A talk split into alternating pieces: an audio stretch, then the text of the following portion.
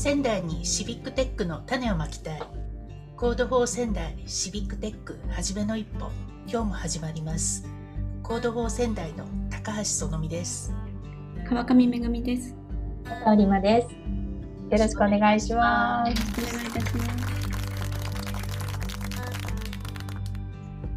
はい、えー、先月まで、えー、私たちが主催した、まあ、あの防災のワークショップについて話が多かったんですけれども、えー、実はですね、まあ、この1月にですね、えー、佐藤里真さんがですねこの東北デジタル創生塾というところのイベントに、えー、登壇されましたよね。でテーマがなんかあの、はい、オープンデータで考える東北の地域課題解決っていうところで、えー、リマさんがちょっとまあ代表というか で登壇されたんですけども。はい。はい。なんか、はい、テーマが防災と子育てっていうようなそうなんですよ、はい、いかがでしたか？登壇されていやもうあの地域情報情報化アドバイザーの石塚さんっていう方と、はい、あとは IP ダートというところで活躍されてる宮川さんという方と一緒にあの登壇させてもらったんですけどこのお二人すごい有名な方なのでめちゃくちゃビビってしまってよし めちゃくちゃ最初から緊張してたんですけどなんかあの始まってしまえばすごい楽しくてですねあのオープンデータについて改めてその考えるきっかけになったなっていうふうに思いました。なんかどうなんですかね。実際防災についてのお話が多いのかなうん、そうそうでしたね。はい、なんかあの子育ては私のそのワークショップのところであの11月でしたっけ？にあの Code for 仙台であのこの後ワークショップの説明の中にあの子育て中のお母さんがあの公衆電話の話とかしていただいたと思うんですよね。その子供たちって今公衆電話を使う機会がないよねって。だけどあの震災の時もあの公衆電話ってすごいあのすごいあの活躍したじゃないですか。あのすごい行列があって携帯電話がつながらない中で唯一こう電話ができた手段だったなって思ってでやっぱりこの子どもたちにも公衆電話の場所どこにあるのかとかかけ方とかをそうですよね、えっと、知らないですもんね、公衆電話のかけ方ね。あとは電話番号を覚えてないですよね、大人も今もうメモリーで、ね、うん、確かに。なかなかそういうお話とかして実際にあの私お正月にあの息子と一緒に電話をこうの場所を確認してかけてみるってことやってみたんですよ。いやいやでもすごいやっぱり大事だなと思って息子も全然分かんなくて。そうですよ、うん。あと機種によってもその例えばその救急車の呼び方とかも赤いボタンを押してからとか、うん、あの押さなくてもあの番号だけ押せばつながるとかいろいろあってなのでなんかすごくいい機会だったなって思って。なんかそういうお話はまあちょっとそこまで詳細ではなかったんですけどあのお話をしてしたぐらいですかね、あの子育てに関してが。まあ、でも防災の一環っていうところで、子育てに関してということは、そういう流れでしたね。今はほとんど防災に関してっていう話。あの、オープンデータを切り口にしたってことですね。はい、防災にして。なんか実際にオープンデータの使われ方とかそういう紹介とかあったんですか？あありましたね。えっ、とこれもあのうちのコードフォーセンターができたきっかけがやっぱり保育園マップを作りたいっていうところから始まってたじゃないですか。はい、であの時もあのオープンデータって仙台市から提供されているものが認可保育園だけではい、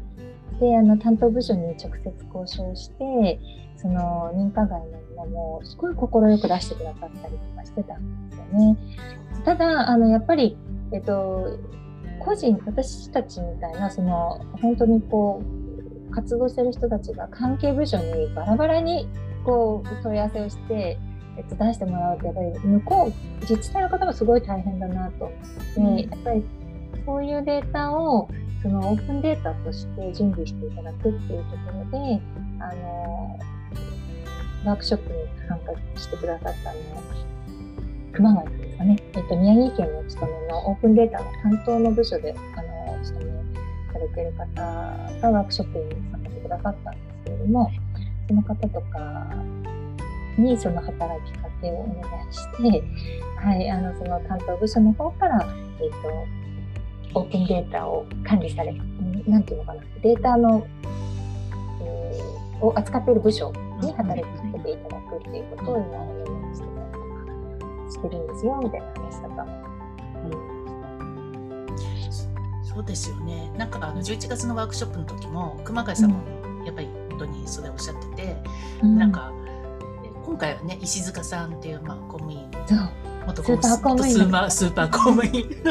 石塚さんっていう素晴らしい方もいらっしゃるんですけど、はい、まあ、行政は行政で本当に大変なんだなっていうのが、うん、なんかななんでこっちから見るとなんでだろうなんで出てこないんだろうみたいな 情報が出てこないんだろうって思うかもしれないけど、うん、まあなんか行政は行政でやっぱりその縦割りの中でこうなかなかこう連携できなかったりとかっていうのがちょっとね、その厳しいというかあの分かってはいるけどなかなかできてないっていうのが、なんかすごい難しいですよね。うん、はいお聞きして、うん、本当に行政の方も大変だなってやっぱり思いましたね。そうですね。あとはあの宮川さん、あの IT ダートというところの、はい、あの宮川さんという方もご登壇されていて、でその方からはそのあの IT でのその支援災害地とかでの IT での支援っていうのがあの電源の延長コードを指すところから始まるとかですね。だからすごい面白い。そのどどこの被災地に行ってもやっぱその延長コードをタップをこうお渡しして迷惑が現れることは絶対にないっていう話とか実際本当そうだな本当そうですよね。うん。そうだからもう紙のファイルに、えっと、データ化するにしてもですよあの集めたあのえっと、避難所の声とかをデータ化するにしてもその紙に、えー、インデックスをつけていくだけタグをつけていくだけでもそれもあもうデータ化の一環 IT 化、うん、IT 化とかの一環なんだよね。っていうオープンデータの一歩目ですよね。みたいな話があってまさにそうだなっていうこうどうやってこうなんだろうデジタル使って解決するみたいになっちゃうけどでも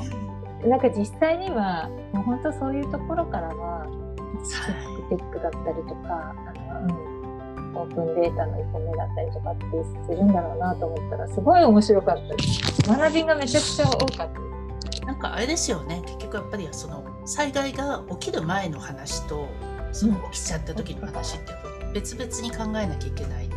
思って。起きる前はやっぱりデジタルでなるべく効率化をとは思うけど起きちゃった時に備えてプリントアウトしておくのもありだなって今すごくそうですね。なんか備えとその時のそうそうそうそう。ね、避難と対策ね。対策ね。なんかそういうのとかもなんか以前ワークショップするときにテーマを絞っていくみたいな話してたじゃないですかこれから、うんうん、なんかそのテーマとかも今度ね次回以降でまた話していいですね。いいですね、はい。ですねはい、えー、今日はあのリマさんの 1月のワークショップ登壇のお話を、ね、お聞きしました。どうもありがとうございました、リマさん。ええー、ありがとうございます。はい。お疲れ様でした。はい、それでは今日はこの辺で終了します。皆さんどうもありがとうございました。ありがとうございます。ありがとうございました。